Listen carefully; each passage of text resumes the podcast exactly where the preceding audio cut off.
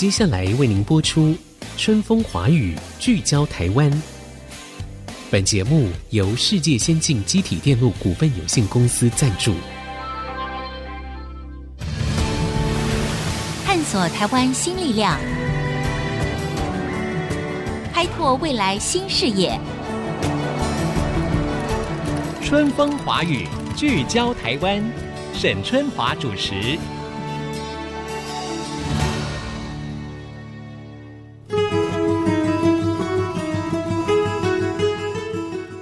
各位听众朋友，大家好，欢迎收听《春风华语》，聚焦台湾。很高兴在空中又再度的跟大家见面了。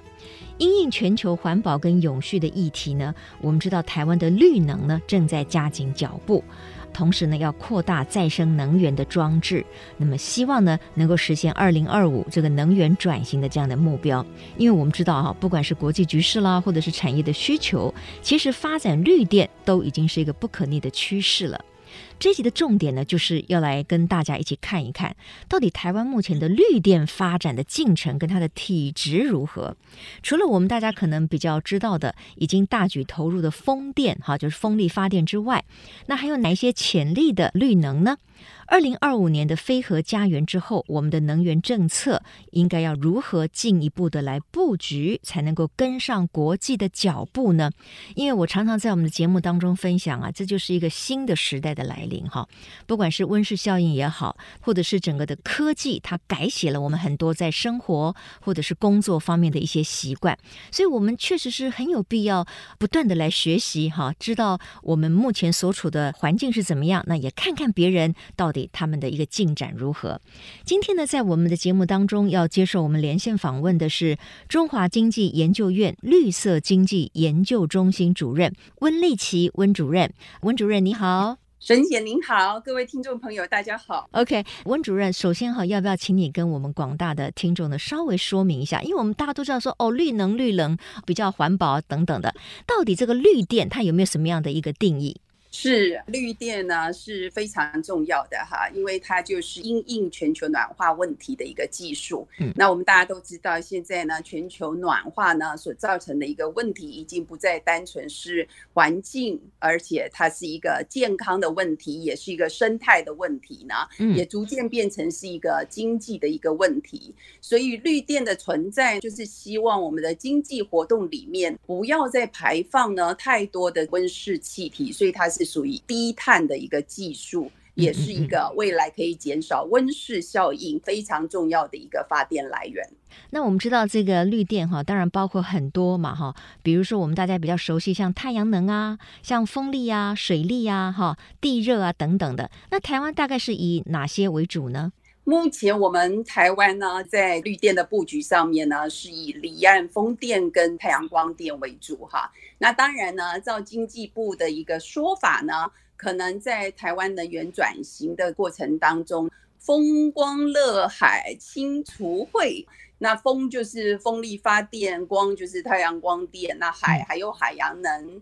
氢还有氢能。那除是除能，废是碳汇，也就是呢负碳的一个技术。那这些都是台湾在发展非常重要的一些绿能的技术。是主任，因为呢我在查资料的时候呢，我发现了一句话，哎，我倒觉得我还都不知道它的定义是这样子。就说刚才我们提到了到底绿电是什么哈？那有人就说，其实在产生电力的时候，二氧化碳的排放为零或者是接近零。那我就想说，哎，那太阳能啊、风力啊等等。啊，这些他们的二氧化碳的排放真的是零或者是接近零吗？好，沈姐这个问题非常好哈。实际上呢，低碳技术，那当然就是说它的排碳系数是相当的低的哈。嗯嗯。那我们知道，唯一呢，真正在能源上面呢，属于脱碳，就是它几乎不排碳的，嗯啊，可能是核能，但是现在是一个非核的这一个呢目标底下呢，嗯，如果不考虑核能的话，那当然再生能源像是水力啦。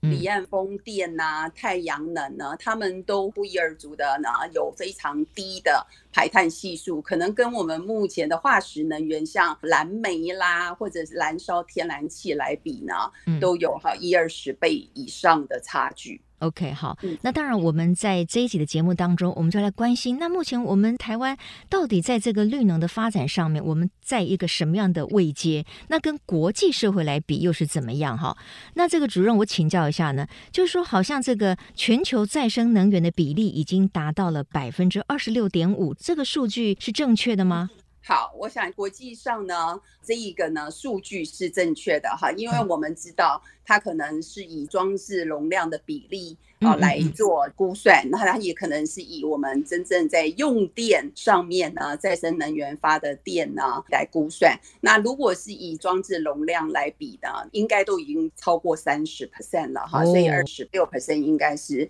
相当正确的一个客观数字。是，哎，那我们很高兴温主任呢告诉我们这样的一个数据哈。可是呢，我接下来就读到另外一个数据，就是说，如果全球的再生能源比例已经达到百分之二十六点五，甚至到三十。的话，但是我们台湾现在是只有百分之四点八啊，这也是个正确的吗？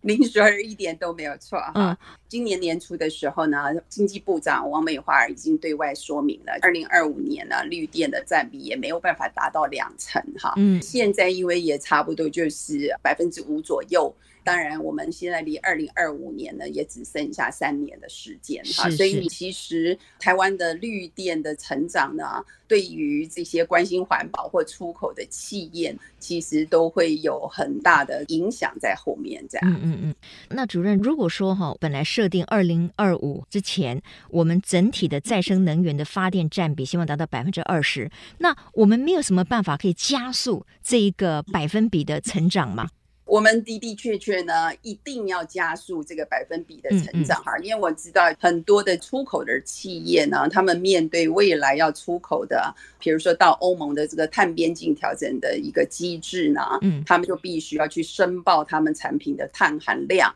当然，如何期待这个绿电来降低他们的产品碳含量，让他们接单不受影响的话呢？那我们的绿电有足够的需求，所以您可以看到国内的这个企业呢，现在面对到的都是买不到绿电的这个问题。那我们如果真的买不到绿电的话呢，会有很多的企业就往国外发展，就是去买国外的，就是所谓的碳权，啊，来作为他们的一些呢，啊，申报的基础的话呢，那当然我觉得这是很可惜的哈。所以国内的这个绿电呢。的的确确是需要成长的。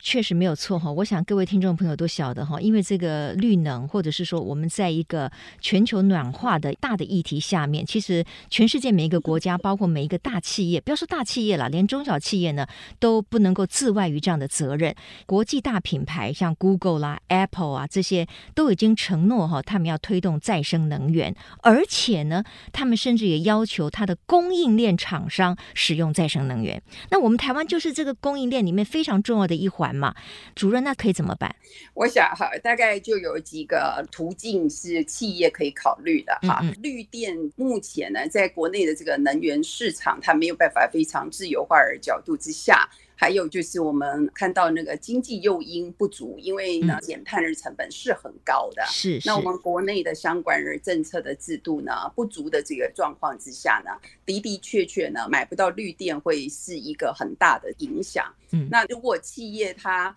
非常在乎它的环境的表现的时候，他们其实可以朝向循环经济的一个角度呢，他们去调整他们的制程，那利用再生料的这个导入呢，进行生产，去免除掉这个所谓的原生料它在开采的这些能耗呢。嗯它可以有效的去降低碳排的含量啊，这个也是一个企业呢非常值得考虑的一个重要的机制。OK，所以呢，这个方法还是人想的了。如果真的有心做的话呢，也许不是直接买这个绿电，可是还是有其他的方法呢，可以帮助这些企业呢减少碳的这个排放哈。那这个我们这段的时间呢，已经很快要到了，我们要暂时呢休息一下。广告过后呢，我们要继续来访问中华经济研究院绿色经济研究中心主任温立祺温主任，告诉我们到底在全球的趋势之下，台湾的绿能发展的如何，而所谓的这个绿电。它不是只有成本高哦，它也可以创造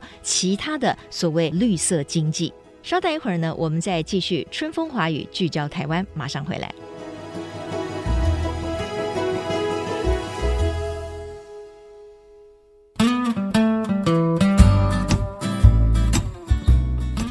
回到春风华语聚焦台湾，我是节目主持人沈春华。我们今天呢，跟所有的朋友们来聊一聊呃绿电哈，这个绿色能源，事实上它也可以产生绿色经济。那继续呢，我要请教温丽琪主任的就是哈，刚才我们提到了，就是说，其实现在企业呢，他们都要非常努力的，尽量用的电呢，也是属于符合环保的。那我知道呢，在我们其实也有一个叫再生能源凭证，什么 TREC，这个要不要请主任解释一下？企业怎么样来运用这个？TREC 呢，是我们国内的绿电的这个凭证。嗯，那。目前呢，有一些就是绿电啊，比如说像离岸风电啊，或者是像发太阳光电啊，他们都可以提供这个绿电凭证啊，嗯、让企业去使用，那去反映出呢他们减碳的一个作为。嗯、那那些绿电凭证的的确确呢，就是呢。目前好像百分之九十八 percent 呢，都是台积电一家就买掉了。哦，对，因为他们也需要很多，而且他们可能会被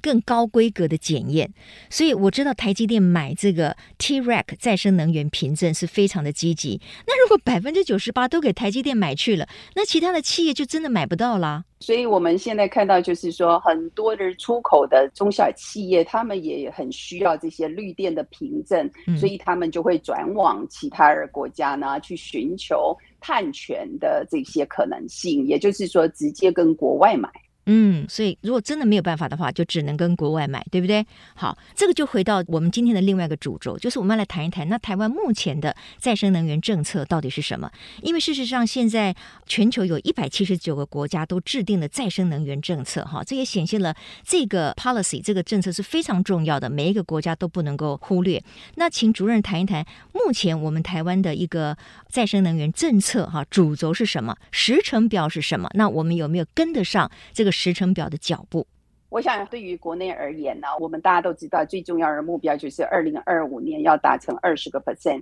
再生能源的使用比例。那主要也是来自于离岸风电跟太阳光电哈。是但是这个目前已经是一个没有办法达到的目标。嗯、那我们在经济部底下呢，是有二零三五年啊、嗯、啊离岸风电要。达到二十点七吉瓦，它是属于一个非常领先各个国家的这个目标哈。那但是同时呢，它还是会有一些问题跟不确定性哈。譬如说，我们今年所看到的地方呢，可能是缺工严重，可能是国产化的因素呢的一个要求，让这些业者其实是没有办法达到原先设定的一个目标哈。因为我们一直不断地要求国产化。国内企业呢，又刚好是风场开发的新手，对，在这些经验上面或者时间上面呢，其实呢都没有办法按照预期的目标来进行。所以，如果在国产化的这个要求底下，我们就没有办法达到这个绿电开发跟建制的一个目标。嗯、那这个部分呢，其实是需要取得一个平衡的。也就是说，我们如果希望绿电设置很快，嗯，那我们就少一点国产化，因为不合理的国产化呢。嗯其实会造成很高的风险，或者是很多的建制成本，造成大家都输的局面哈。是是。那我们刚刚提到，就是说二零三五年呢、啊，我们的的确确也有非常领先的目标，嗯，但是也会可能因为一些风险跟不确定性而造成的一些可能的问题，我们必须要克服，比如说。风电它就是一个很间歇式的电力的来源，而且风电呢，依照台湾的特性呢，一般都是在冬季的时候呢，它才会满载。那到夏季的时候，它可能就没有办法有这么多的电力来源。那因此呢，它会带来又是另外一个可能的问题，比如说电力满载的时候呢，如果有太多多余的电力，我们又应该要如何的处理？那这些电不能够储存起来吗？对，这个就是呢，刚刚所提到的必须要发展的潜力的这个再生能源里面有一个就是储能。储能。那储能的目标呢，就是配合这些再生能源，做成一个呢非常好的储存起来，然后可以很稳定的去提供电力，尤其是在不足的时候。但是储能呢，嗯啊，它现在的市场价格可能是非常昂贵的哈，比如说锂电池。平均的成本呢，可能是离岸风电的两倍或者是三倍。那所以储能呢，除非你是提供给非常非常需要不断电的业者，像台积电啊、日月光啊，他们这些企业他们没有办法经得起断电的这个风险的时候呢，那他可以接受比较高的价格，那我们才能够真正创造出市场上面呢的一个完美的经济效益哈。所以储能是一个非常重要的，嗯，嗯，那某种程度我们的市场是必须要做出区隔。让需要用电的、需要不断电的去付出比较高的价格，那这样子的话，这个经济效益上面呢，才会是一个比较完美的呈现。OK，我们知道呢，台湾在发展这个离岸风电之初，哈，其实引发了一些争议，因为大家都说，哎呀，好贵啊，而且我们又没有相关的经验等等的哈，风险也很高啊。然后就像刚才主任说的，冬天有风啊，夏天不知道风从哪里来啊，等等，有很多的争议。可是事实上呢，这几年这样子做下来，我们发现说，它确实也是很适合台湾来补足的再生能源。比如他说，台湾呢被评为是全球最好的离岸风场之一，耶，是很适合发展离岸风电的。我不知道主任认不认同这句话？为什么台湾会是全球最好的离岸风场之一呢？这个风场的条件呢，是根据呢气象相关的条件来做出的一个评估。好，我想这个是非常科学的，嗯、也就是说，台湾海峡。风力的这个来源呢，跟它的稳定性呢，都还蛮足够的哈，所以呢，我们看得出来，的的确确是被评为全世界的十大风场之一。嗯、那所以我们当然有很高的潜力。那再加上离岸风电呢，它的规模呢，其实是非常庞大的哈，所以它一次发电呢，比我们看到太阳光电呢，它受限于土地，然后每一次发热电呢，都是比较小的这个状况之下呢，离岸风电它的成本呢，啊，其实是非常有规模经济的，所以也是值得发展的电力来源。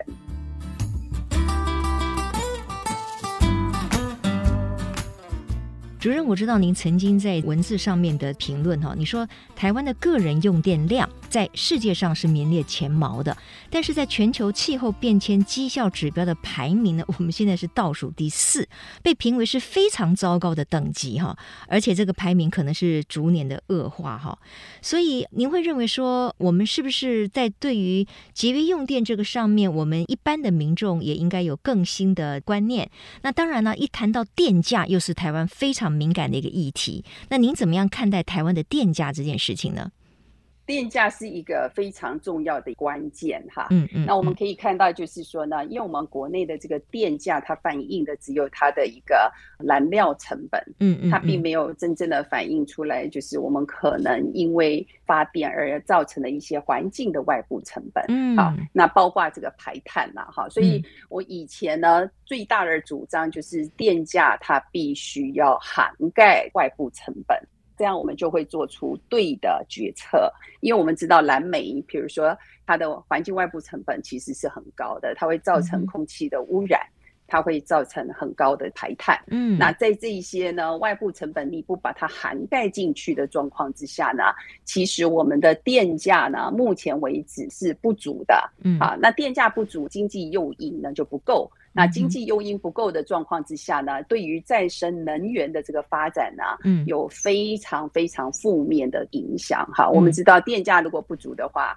那我们可能在家里呢，我们也不太会因为说电费的支出而去做出节能的动作。是啊。或者是说呢，我们也会看到，因为我们的电价呢，它的一个公式呢，不反映这个所谓的环境外部成本，所以我们就会选择比较污染的所谓的发电哈。所以这个都是呢，我们看到的一个情况。而比如说，国外有非常好的这些呢，所谓节能的产业、服务团等等。那我们这样子的一个产业，在国内呢，就很难兴盛，因为就是。电价太低的状况，是是是，所以我常常会认为说，这个电价低，那我们可以看到的状况就是呢，我们的的确确呢，在全世界电价是很低，我们节能呢是做得不够好，嗯，那我们再生能源推动的也不好，那这个也是为什么您看到的这种国际的评比呢，对台湾而言呢，都是属于呢全球呢比较落后的几个国家。是是，OK。